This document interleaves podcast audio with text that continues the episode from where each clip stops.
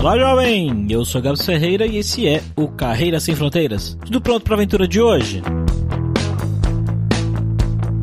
O Gabriel é de Curitiba e quando chegou a hora de escolher uma faculdade, ele foi para engenharia eletrônica. Logo que começaram as aulas, ele já teve greve e acabou demorando um tempão para começar a estudar de verdade. Aos 19 anos, ele sentiu uma vontade enorme de viajar, conhecer o mundo e por vir de uma família de origem judaica de Israel, Israel acabou sendo o destino do Gabriel. Ele foi para lá então, com esses 19 anos, sem saber praticamente nada sobre o país. Vive lá até hoje, trabalhando como desenvolvedor. Vamos ver o que, que ele tem de legal para contar pra gente, um desenvolvedor de Israel.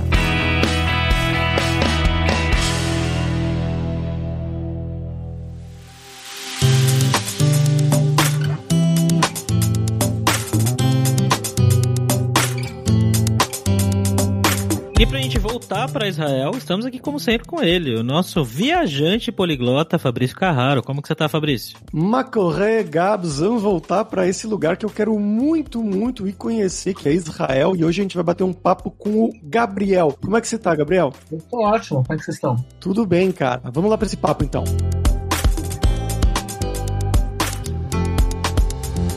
Bom, galera, como sempre, só o nosso jabazinho inicial aqui que o podcast Carreira Sem Fronteiras é oferecido pela Alura Língua, cursos online de idiomas, que eu, Fabrício Carraro, ajudei a desenvolver com métodos que eu utilizei e utilizo para aprender idiomas como francês, italiano, russo, polonês, grego, alemão e assim por diante. E lembre-se que o ouvinte do Carreira Sem Fronteiras tem 10% de desconto em todos os planos, para você estudar todos os níveis de inglês e espanhol com a gente pelo mesmo valor. Então vai lá em aluralingua.com.br barra promoção barra carreira e começa a estudar com a gente hoje mesmo.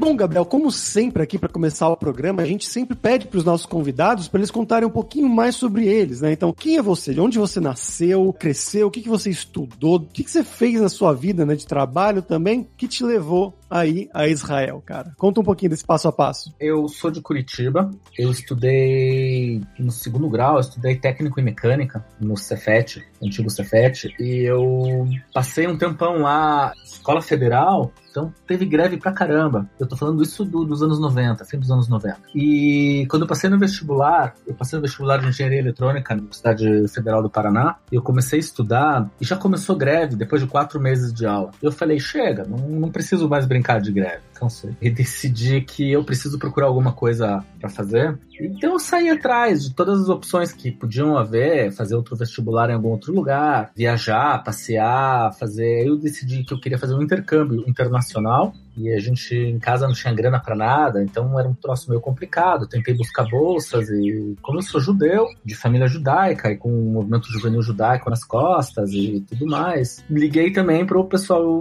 que organiza viagens para Israel, ver o que, que tem, e eles me disseram: ó, no momento não tem nada, tem migrar. Hoje em dia já tem um monte de coisa, já tem, tem um monte de programa que você pode vir, passar um ano, passar um mês, tem um monte de coisa. E na época não tinha. E eu falei, aquela ideia começou a, a crescer e de repente começou a fazer cada vez mais sentido e me convenci de que se tudo der errado, eu posso sempre voltar e pronto. Então criei coragem e vim e eu tinha 19 anos na época, isso foi em 97. Façam as contas e vejam a quantidade Caramba. de cabelo branco que eu tenho. E funcionou, foi um troço super legal e deu certo. Mas você foi para fazer o que exatamente? Como é que funcionava essa coisa da imigração para Israel? Foi assim, eu contatei a que se chama Sochmut Yudit, que é o órgão nacional que organiza a imigração. Eles têm uma sede em São Paulo, no Rio também, em Porto Alegre. Eu fui para São Paulo, conversei lá com os caras e perguntei o que, que tem para fazer, que, que eu queria fazer faculdade, eu queria continuar estudando engenharia eletrônica, que além de idiota eu sou cabeça dura. e fui procurar alguma coisa. E, e, e, tinha alguns programas que me permitiam fazer assim, passar seis meses estudando hebraico, depois tinha um preparatório, como eu não tenho, eu não tinha segundo grau completo de acordo com Israel, eu precisava fazer as provas para entrada na faculdade e eles me forneciam tudo isso, me organizavam tudo isso e então foi o projeto que eu escolhi. Eu fui para uma cidade chamada Sderot, que hoje é muito famosa porque ela é muito perto de Gaza e ela é uma das cidades mais bombardeadas de Israel. Na época não, na época não tinha nada disso. E eu fui para lá, passei seis meses estudando hebraico num, numa vila estudantil. Era eu, seis sul-americanos e mais de 400 russos. não eram russos, né? Eram ex-soviéticos. A gente que era meio denegria eles chamando tudo de russo. Porque era o fim da União Soviética, 90, que abriu as fronteiras em 91, né? Eles vieram, começaram a vir para Israel, os judeus da União Soviética. Então eu ainda peguei essa onda e aprendi hebraico. Depois eu fui para a Universidade de Beersheba, que é uma universidade muito, muito, muito boa. E eu comecei a estudar lá. Fiz o preparatório, depois eu comecei a estudar engenharia eletrônica. Eu estudei dois anos e meio até me dar conta de que não dava mais. E como é que foi quando você foi para aí, cara? Você já tinha viajado para Israel antes de se mudar? Não? Não, não. Eu acho que eu tivesse vindo, eu não tinha vindo depois. Por quê? Então, então, foi bom. O pessoal aqui se esmera para mostrar os, as, as coisas boas pessoas, né? Eles querem que você venha. É um país que, pelo menos na época, era muito calcado na migração. Então, eles iam me engrupir aqui de um monte de coisa e eu ia sacar direitinho e ia falar, não, não, não. Mas aí eu vim na cara da coragem, eu acabei descobrindo. É, aí valeu a minha teimosia, né? Porque cada obstáculo que eu encontrava, eu falava, não, senhores, eu vou continuar. E foi duríssimo. Teve alguns tempos meio tenebrosos, mas, mas aí depois a coisa pegou jeito e comecei a, a deslanchar. O que, que mais te chocou no início ou que foi muito diferente para você a vida aí? Eu acho que isso em qualquer país, né? A gente sabe, eu não vou falar os óbvios, que são a língua e essas coisas, não conhecer, isso é óbvio, mas tem algumas coisas que são menos óbvias. Como no Brasil, você tem que renovar a tua carteira de motorista. Todo mundo sabe fazer isso. Mesmo quem não sabe, tem pais que explicam como é que faz, um amigo. Aqui, é de repente, tem outro país, e todas essas pequenas coisinhas que você sabia, elas se tornam completamente inúteis. Você não, não tem mais. Não, não serve para nada esse conhecimento. Que mais? Todas as pessoas que você tinha um contato, você precisa de um médico. Todo mundo que é classe média tem algum médico ou na família ou entre o círculo de amigos. Até mesmo classe baixa, você conhece alguém e, e a coisa vai. E de repente você está em outro país e você não tem nada disso. Pior, você vai ter que enfrentar a fila que nem todo mundo. Não tem telefone pro amigo. Se precisa de um médico, você vai ter que seguir os trâmites. Que volta para a primeira questão, de que você não conhece os trâmites. Essas pequenas coisinhas eu acho que foi a parte mais difícil. É navegar na vida, navegar na, na, nas coisas do dia a dia. E isso em qualquer país, isso não é só em Israel. Eu vejo, eu imagino que a língua né, influencia bastante nisso, porque eu vejo coisas parecidas acontecendo com a minha namorada, que a gente mora aqui na Espanha agora. Para mim, mesmo não sabendo, posso perguntar para um amigo que eu tenho alguns amigos espanhóis, ou então eu ligo, busco no site do governo, sempre tem alguma coisa e eu consigo me virar, pelo menos, né? Me virar depois de um dia de pesquisa. Mas para minha namorada, que ela é da Polônia e ela não fala espanhol também assim, ou pelo menos antes, agora ela já fala melhor, mas antes, um pesadelo realmente, porque tudo ela tinha que pedir para eu ajudar ela, ou então perguntar para alguma amiga do trabalho, mas ela não conseguia resolver nada sozinha. Ela não pode fazer um telefonema que o pessoal do governo não tem paciência para essas coisas, né? Para ficar falando em espanhol lentamente no telefone, que tinha a mesma coisa 30 vezes. Então eu vejo essa coisa na vida, assim, diariamente, isso aí que você comentou. É bem ruim mesmo. E eu senti isso quando eu tava na Alemanha também, que eu falava alemão, mas não num nível, no começo, pelo menos, não num nível tão bom assim. A minha mãe tá aqui, ela chegou faz poucos meses. Pelo menos por alguma coisa o Bolsonaro serviu, né? Uniu a família. Ela teve que marcar uma consulta no médico e ela tava se virando bonitinho. Ela sempre achava alguém que falava inglês e tudo mais, ou até no hebraico capenga que ela tá aprendendo, ela se virava. De repente,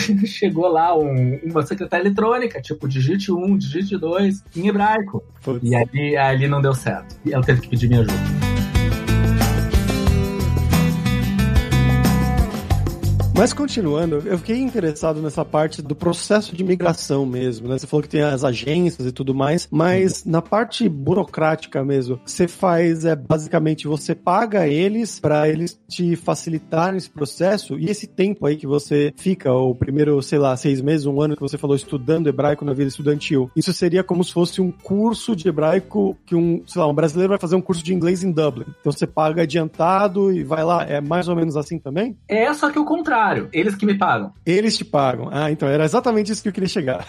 Não, que é, se você é judeu, você tem ascendência judaica, é muito fácil migrar para Israel. E a imigração, ela tem o apoio financeiro de várias agências e vários órgãos, ONGs e do governo também. Então você tem um curso. Eu tô falando como é que foi comigo. Não, algumas coisas mudaram. Então, quem tá disposto a ir atrás, que busca informação, porque não é exatamente isso hoje, tá? Na minha época, ganhei um curso de hebraico de seis meses e três anos de estudo. O quarto ano você tem que se virar ou conseguir uma bolsa. Mas três anos de estudo universitário, assim. Não só universitário, college também. Algum, eles têm uma lista de vários cursos que eles aceitam. E eles te pagam também uma. Tem, você também ganha um, no, nos primeiros meses, você ganha uma ajuda financeira, também dá uma boa grana que te ajuda a começar. Bom, você falou que você ficou, né, estudando, o governo te deu tudo isso daí, mas aí você foi, desistiu da faculdade depois de dois anos, e aí depois o que você foi fazer? Eu já estava trabalhando na faculdade mesmo, eu era instrutor de tecnologia para adolescentes, e daí eu fui chamado para um projeto, uma ONG que trabalhava junto com a Cisco Systems, de aula de network de computadores, com adolescentes em vários, várias localidades, inclusive de volta para Sderot, em Bercheva, que é no sul, e mais uma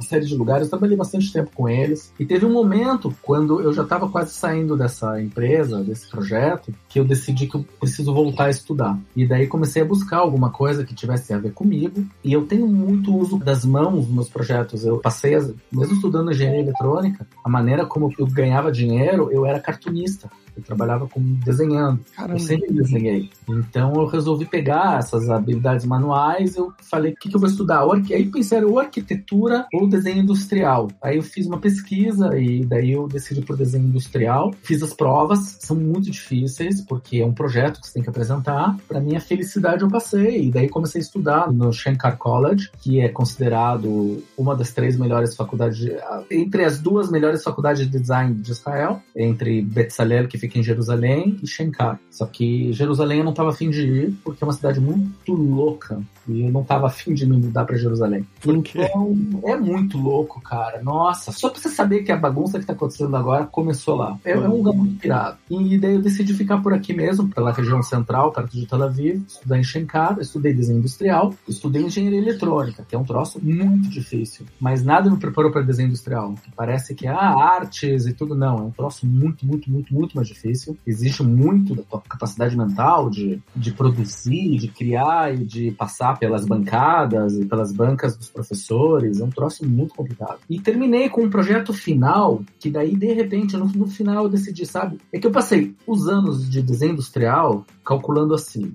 Olha, a parte técnica eu já tenho. Porque todo o pessoal lá não tinha nada de, de, de, conhecimento técnico, nem física, nem química, nem nada. Eu tinha tudo isso. Só que eu falei para mim mesmo: olha, esse é o caminho fácil. Eu não vou usar meu conhecimento técnico para os projetos, vou usar só estética, porque é isso que eu vim aprender. O resto eu já sei. Só que no último ano eu falei: agora é a hora, porque o projeto final é um projeto de um ano inteiro. É só uma cadeira que você tem no, durante o último ano, que é só o projeto final. Falei: agora é a hora de usar meu conhecimento de tecnologia. Então eu fiz um robô, que é um, um, um brinquedo que você junta as partes, é um conceito chamado Tangible Programming, que é você criar uma linguagem de programação só conectando peças físicas, nada de computador. Então era um brinquedo, que era um tipo de Lego, que você juntava as peças e você mudava o comportamento do robô assim. E foi um troço muito legal, funcionou. Eu fiz um protótipo que funcionava e esse negócio depois me levou para os Estados Unidos. Um maluco lá me achou, falou: Pô, você tá fazendo alguma coisa com esse projeto? Eu falei: Não. Ele perguntou: Quer fazer? Eu falei: Quero. Aí peguei uma passagem, fui para São Francisco, conhecer o maluco, e daí a gente começou um projeto que cresceu, cresceu, cresceu. A gente ganhou investimento, inclusive o cara era ex-funcionário da Google, ex-funcionário da Amazon. Ele próprio investiu dinheiro e daí a Google entrou, colocou um milhão de dólares no projeto, o projeto cresceu. Ele mudou, ele já não era mais o que eu tinha projetado quando era estudante, mas ele continuava mais ou menos com a mesma cara, o mesmo, mesmo princípio, até que passou um ano inteiro, daí eu acabei saindo do projeto projeto por milhões de motivos, inclusive o fato de eu não conseguir o visto para continuar nos Estados Unidos. E daí eu pensei em continuar trabalhando em desenho industrial e eu decidi que não, porque o salário era muito baixo. E como eu era programador antes mesmo de viajar, eu já fazia bastante projeto freelance, eu voltei a ser programador e é o que eu faço hoje. Ah, legal. Você trabalha com que tecnologias? Eu sou front-end developer,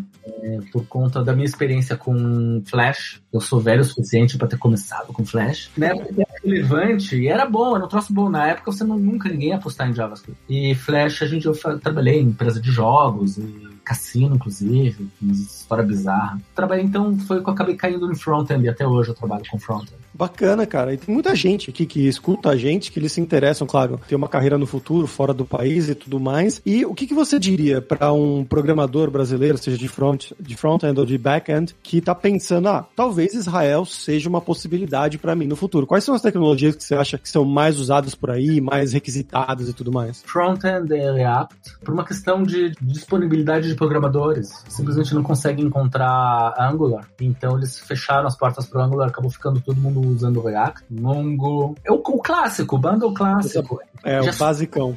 O basicão já é super suficiente, se você sabe. Se você sabe bem, então, melhor ainda. Saiba o básico. Isso não só para Israel, mesmo que você queira continuar no Brasil.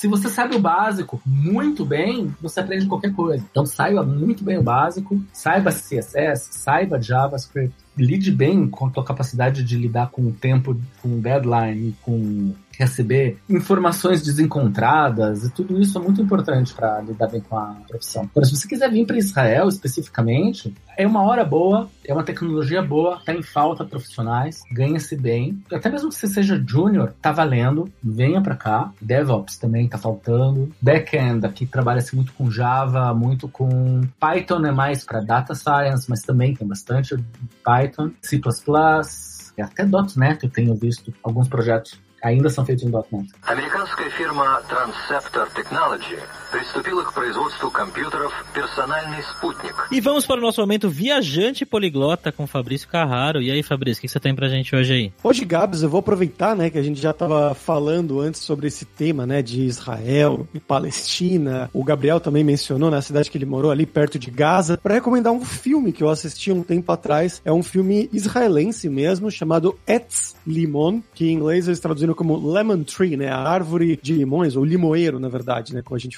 em português, que é um filme, ganhou vários prêmios, né, um filme de 2008, que conta uma história muito interessante. É uma família palestina que mora numa cidade ali, e aí, por acaso, eu acho que é o ministro da defesa, algum ministro israelense, assim, bem top, ele se muda para casa ao lado. E essa Palestina, ela tem vários limoeiros, assim, na casa dela, na propriedade dela. Só que aí a turma de segurança ali começa a encasquetar que esses limoeiros podem servir, não sei, para alguém que quer atacar, talvez, se esconder atrás dos limoeiros, alguém, terroristas, alguma coisa assim, quer se esconder para atacar o, o ministro em questão. E aí começam toda uma questão legal que tentam obrigar ela a cortar os limoeiros, a tirar os limoeiros, espaçar. É uma puta história que é basicamente uma metáfora de como funciona hoje em dia e há muitos anos, na verdade, muitas décadas, essa situação complicada, né, que a gente já falou da Israel e Palestina e tudo mais. A gente não quer entrar em tanto em política aqui, mas é um filme bem interessante que mostra isso, né? Mostra essa metáfora. E eu achei interessante por ser um filme israelense mesmo. Uma dica aí, Etz Limon ou Lemon Tree. E Gabriel, conta pra gente então o que, que tem de legal para fazer, o que, que você gosta de fazer por aí, coisas culturais, coisas para sair mesmo antes da pandemia. Olha, eu tenho dois filhos pequenos, então hoje em dia a coisa que eu mais gosto de fazer é dormir. E tá em falta, então é difícil. Eu gostava muito de fazer. Não, brincadeira, porque eu ainda faço isso, é ir pra praia. A praia que é espetacular, é muito bom. Praia, é, tem vários passeios muito legais em Israel, o país tão, tão, tão pequeno, tem tantas opções para passeio. Tem deserto, tem floresta, tem montanha. No inverno tem montanha com neve, cachoeira, tem rios, tem praia do Mar Morto, tem praia do Mar Mediterrâneo. Tem a Night de Tel Aviv, que é espetacular, para todos os gostos. Se você é baladeiro, se é botequeiro, tem realmente para todos os gostos. E como uma cidade fisicamente pequena, você vai com a turma, vai, de, vai a pé de um lugar para o outro, se encher o saco. É muito legal. Passeios tipo camping também é muito legal. No deserto do Negev, deserto de Judá, no Mar Morto, de descer de rapel, são coisas espetaculares. Mas eu sou low-key, eu gosto de, de paz, tranquilidade, eu gosto da minha prainha e, e é isso que eu fazia, é isso que eu tento continuar fazendo. A gente tá até ouvindo aí os passarinhos no fundo. pois é, o pessoal tá histérico hoje, tá um troço bem. Eu moro numa rua bem quieta, por causa da situação de segurança, tá passando pouco carro, então acho que os passarinhos são bem felizes.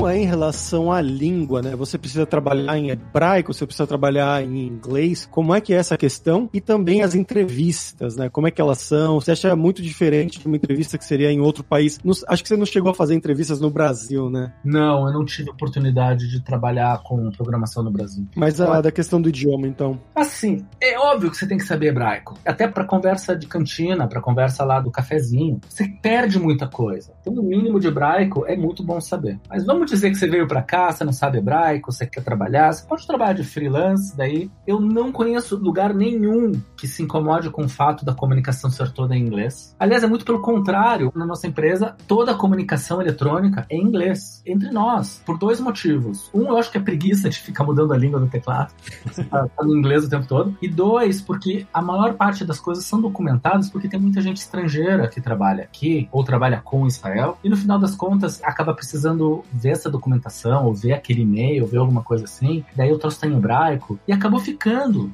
uma cultura do país que tudo é inglês. Então tá tranquilo se você só sabe inglês. Eu acho que o problema é se você não sabe inglês. Uhum. Você não saber hebraico não é tão terrível quanto não saber inglês. É assim, eu não sei de entrevista, mas eu sei de, especialmente de ler no, no Reddit, é, conversar com pessoas assim de forma informal a respeito do mercado de programação no Brasil, que o que mais choca os profissionais é a relação entre funcionários e chefes aqui em Israel. Absolutamente informal, é de igual para igual. Tipo, você conversa com o teu chefe, às vezes você dá uma, você dá uma bronca nele. E o contrário também, se o cara tá puto com você, sabe, se fosse no Brasil, o cara, olha, nós precisamos conversar. Aqui não, o cara chega e diz, ah, tá ruim, hum. acho melhor fazer de novo. E ninguém fica assim muito, muito incomodado. É, é, a maneira como a hierarquia funciona nas empresas aqui em Israel. Você tem uma reunião, cara, eu conheço estrangeiro, principalmente europeus, que vem uma reunião de funcionários israelenses e acha que aquilo é uma anarquia, né? Um interrompendo o outro, cada um vem um falando cada vez mais alto que o outro para poder interromper com mais eficiência. E, e, funciona. E funciona porque é uma maneira de se comunicar que tem aqui no Oriente Médio. A gente está no Oriente Médio, afinal de contas. Eu acho que isso vai chocar muito brasileiro, que está na profissão há bastante tempo, mas é muito fácil de se acostumar, porque você, porque é muito casa, você parece que está trabalhando com o teu tio, hum. com o teu amigo, o cara, colega de faculdade. Interessante. E essa questão, já que você tocou no assunto, né, de atualmente, de hoje em dia, a gente está gravando isso exatamente na semana que explodiram os novos conflitos aí, né, entre Israel, Palestina, o Hamas, e aí o governo de Israel é italiano, enfim, é uma coisa realmente bastante complicada, né, que começou no, num bairro árabe, se não me engano, aí de Israel, de Jerusalém. Como é que tá essa questão aí? Vocês vão se esconder no bunker? Você acha que é, não é seguro morar em Israel? Como é que tá isso na visão de uma pessoa que mora aí atualmente? Olha, é confuso, porque eu não sei te dizer se é mais. Com certeza é mais seguro do que no Brasil. A quantidade de homicídios no Brasil é fora de qualquer normalidade. Aqui você anda de madrugada, você tá com o telefone. Nunca me ocorreu não tirar o telefone do bolso, mexer na carteira. Isso não existe aqui. Só que essa questão das guerras, olha, estatisticamente falando, faz sete anos que a gente não tem um conflito sério com o Hamas. Então, de sete em sete anos tem um conflito desse, já é,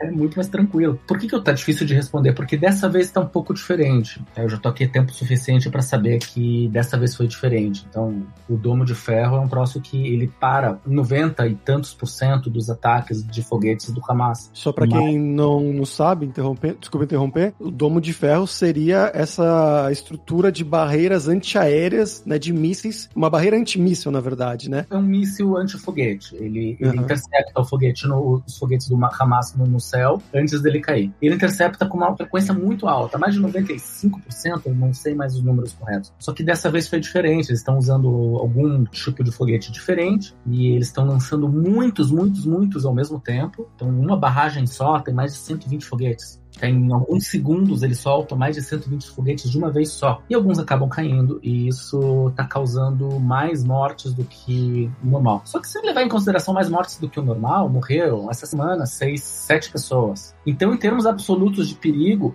é relativamente baixo. Mas em termos de diminuir a qualidade de vida, é muito alto, porque a cada vez que toca sirene você tem que sair correndo pro bunker. Uhum. E o que aconteceu agora, são cinco, às duas da tarde teve uma sirene. Eu tava trabalhando, parei tudo, levantei, fui, fui até a escadaria, porque meu prédio velho não tem bunker. Então, ah, então é- teoricamente ah, vários prédios aí já tem essa estrutura do bunker embaixo deles. É assim, ó, prédios construídos a partir da Guerra do Golfo, porque na Guerra do Golfo Israel levou vários mísseis Scud do Saddam Hussein e foi um trauma nacional. Desde então, cada edifício tem um bunker no subsolo. Esse bunker normalmente chegou usado para guardar bicicleta. É, é verdade. Porque não, não deixa o troço inútil, né? Você usa aquela área para alguma coisa. Prédios mais novos ainda, eles têm um quarto, um dos quartos são construídos com concreto reforçado e é um quarto da casa, normal. Então, quando tem algum Caramba. ataque, alguma coisa, você, se, você entra no quarto, fecha a janela de aço, que normalmente não fica fechada, e aquilo ali é um bunker. Prédios mais velhos não tem isso, então você vai para escadaria. E se tua casa não tem escadaria, existem bunkers é, públicos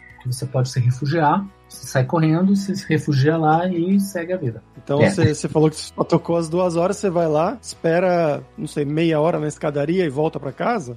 Não, Israel é um país tecnológico, temos um aplicativo que te diz que tá. Quando que. Você não precisa nem ficar ouvindo a sirene. Alguém brigou comigo no Twitter hoje porque eu falei que eu uso fone com cancelamento de som. Não, é perigoso, você não vai ouvir a sirene. Falei, não, porque eu uso o aplicativo e daí o aplicativo também te mostra. Quando que acabou, quando já explodiu, você pode voltar pra casa. Não, de dia tá tranquilo. O, o- o que pega mesmo é quando é de madrugada. Daí você tem que pegar as crianças, levar. Elas estão dormindo, você pega elas no colo, leva até a escadaria, espera passar. É- aí é muito tenso. Então, nesse aspecto, é brabo. É o que tem, é isso aí. Quem não consegue levar isso, eu não recomendo vir. Em termos de segurança absoluta, se você fizer na, na ponta do papel, Israel é mil vezes mais seguro do que o Brasil. Bom, Gabriel, agora vamos falar sobre dinheiro, cara. Eu queria que você contasse um pouco como que é o custo de vida aí em Israel comparado com o Brasil. Lembra a picanha do Bolsonaro? Ele comprou aqui em promoção. a picanha de 1.800, né? É, por aí. É caro. Olha, Israel tem um custo de vida, eu não digo nem relativo, absoluto. O custo de vida que é alto. Digo absoluto em relação ao salário que se ganha aqui. É um custo de vida alto. O que é mais caro é transporte e moradia. Tá? Eu tenho percebido, inclusive agora que eu já comentei que a minha mãe teve aqui, que, que a minha mãe veio aqui, ela, ela é do Brasil, ela me traz esses preços, que o supermercado está um pouco mais caro do que no Brasil, mas como aqui se ganha mais, eu imagino que a proporção do salário que sai no supermercado é muito menor. Mas moradia aqui é muito, muito, muito alto. Até porque é um lugar pequeno, né? É um lugar pequeno, é um lugar com infraestrutura de construção muito pequena. Então, quando você tem, por exemplo, um país como o Brasil, você tem centenas de fábricas de cimento. Só para dar um pequeno exemplo, né? Israel tem uma fábrica de cimento ela produz só algumas, alguma porcentagem muito pequena do cimento de Israel. Boa parte é importada. Mão de obra também. É complicada a mão de obra aqui. É uma mão de obra, por um lado, especializada, por outro lado, é um trabalho difícil. E não houve investimento do governo em mão de obra especializada para construção civil. Então, mão de obra que vem de fora.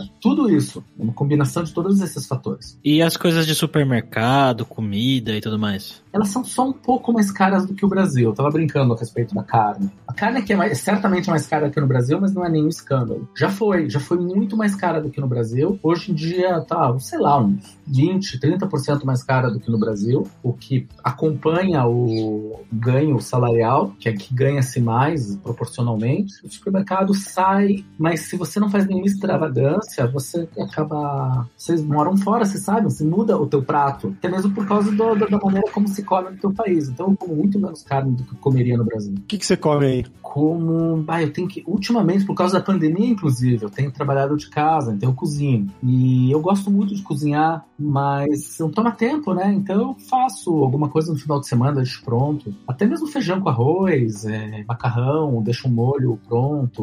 No, no inverno faço deixo na geladeira. É uma comida muito simples. A comida que se come aqui em Israel é muito saborosa, é muito simples. Mas tem que ter tempo e saco para cozinhar, e não, não, não acontece sempre. E você acha que existe preconceito com estrangeiros? Eu pergunto isso porque, na visão que eu tenho, né, de conhecer pessoas, eu tenho vários amigos de Israel e, bom, da região ali também em geral. A visão que eu tenho é que Israel é basicamente um país de imigrantes, né? De muitos russos, mas gente também da Etiópia, da Argentina, Brasil, enfim. Que isso talvez crie uma meio que uma união que todo mundo junto e misturado. Mas eu não sei se é isso realmente na sua vida, você sendo um brasileiro que já foi para ir depois de adulto. Como é que foi isso para você? Como é que você vê essa questão? Olha, eu sofri muito, muito, muito preconceito, porque as pessoas sabiam que eu era brasileiro e começavam a falar de futebol. Eu odeio futebol.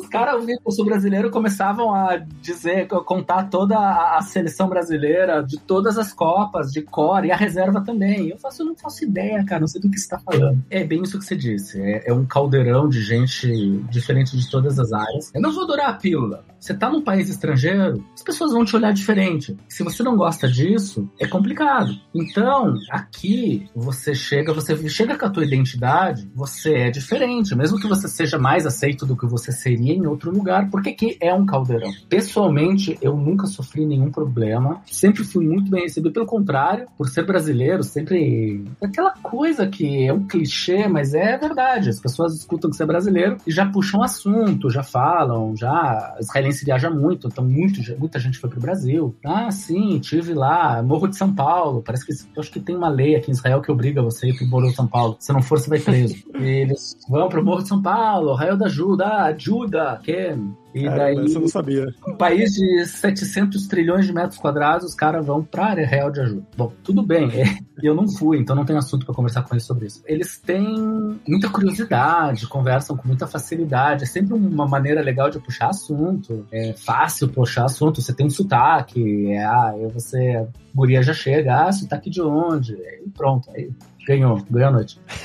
Aproveitando que você tocou nesse assunto, já deixa eu aproveitar para perguntar, que é uma pergunta que a gente faz às vezes aqui, sobre a questão do chaveco, né, nos países diferentes. No seu caso, que você foi jovem, eu imagino uhum. que tenha sido uma questão bem importante, né, ainda mais foi para a universidade e tudo mais. Como é que é o tete a tete aí com a mulher israelense? De você numa balada ou num barzinho, ah, enfim. As israelenses são difíceis difíceis até certa idade. Eu acho que daí os hormônios começam a pingar e elas começam a, a perder a cabeça e querem loucas para casar. Daí fica mais fácil. Para mim foi muito difícil. Eu era um guri muito tímido. Eu era muito retraído, muito tímido. Eu não, não era bom de papo. E eu não, não me dava bem. eu não tenho lindas e boas histórias para contar. Eu sempre passei o tempo todo monogâmico com relações longas. Eu nunca tive muita. Nunca fechei muito. Especialmente quando era época de fechar, quando eu tava na faculdade. Isso porque você tem que lembrar, eu estudei engenharia eletrônica que é um troço que exige muita, muita, muita energia, muito tempo. Além disso, eu trabalhava também, eu saía muito pouco. Hum. E eu não preciso contar para ninguém que engenharia eletrônica são 200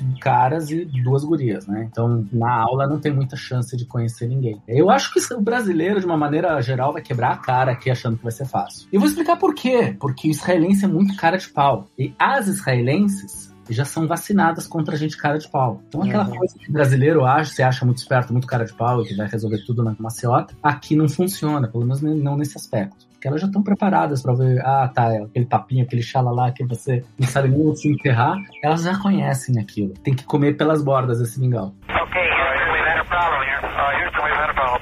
Oh, no! Bom, Gabriel, e pra gente fechar aqui agora é hora do perrengue, que é o momento que a gente pede pros nossos convidados contarem histórias engraçadas, gafes, micos, coisas que tenham acontecido aí com você esse tempo todo que você tá em Israel. Tem um legal, que não foi um perrengue, eu acho que eu me saí bem. Acabei de falar que eu não era bom de papo. Né? Eu tava estudando com uma guria, tava bem no começo aqui, e ela deu um bocejão, e eu falei Atiafá, querendo dizer Ayefá. Ayefá é cansada, e Yafá é bonita.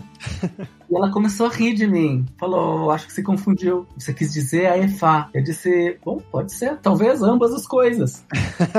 Olha aí. aí cara eu... que não é. O cara falou que é tímido, não sei o quê, mas já jogou bem. Essa joguei muito bem. E aquela coisa que brasileiro achando que ninguém ao redor fala português, aí você fala merda e o cara tá te ouvindo. E daí ele responde oi. E daí você cai com a cara no chão, você não sabe nem como, nem, nem sabe nem onde se enterrar. Isso, mas isso é comum, isso acontece com todo mundo, no mundo inteiro, o tempo todo todo, porque brasileiro é cara de pau e acha que é dono da, é dono da, da birosca.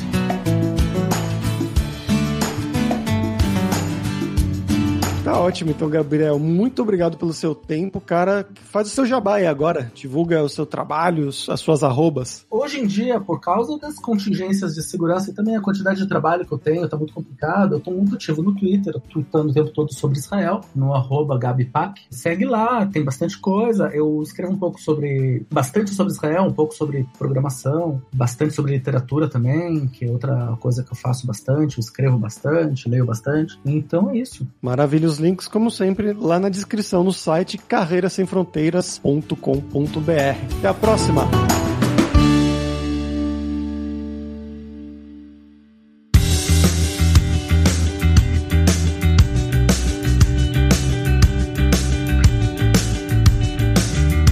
Pessoal, por hoje é isso. Todá, que é obrigado em hebraico, pela sua audiência. E se você gosta do Carreira Sem Fronteiras, recomende para cinco amigos, para nossa comunidade crescer sempre cada vez mais. E entre no nosso grupo do Facebook, o Carreira Sem Fronteiras, para você ter mais dicas sobre empregos, mercado de trabalho no exterior, tecnologia e também sobre a língua inglesa, quem sabe até o hebraico. E não deixe de conhecer a Lura Língua para você reforçar o seu inglês e o seu espanhol e dar aquela força, tanto no seu currículo quanto na sua vida profissional, que foi uma coisa que o Gabriel destacou muito bem, né? Que você consegue se virar praticamente com tudo em inglês e trabalhar em inglês. É o idioma que eles usam na empresa dele para falar internamente, inclusive. E só lembrando que o ouvinte do Carreira Sem Fronteiras tem 10% de desconto em todos os planos. Então vai lá em aluralingua.com.br barra promoção, barra carreira e começa a estudar com a gente hoje mesmo. Além também, é claro, da alura.com.br que tem mais de 1.200 cursos de tecnologia, tanto nas áreas de programação, que é a área do Gabriel, então todas essas tecnologias que ele citou, né, de React, Node.js, tudo isso a gente vai ter curso lá na Alura, mas também de marketing, design, business, soft skills, cursos de como você criar o seu currículo em inglês ou em espanhol para mandar para o exterior. Então, com certeza vai ter o curso para você. Então, pessoal, até a próxima quarta-feira com uma nova aventura em um novo país. Tchau, tchau.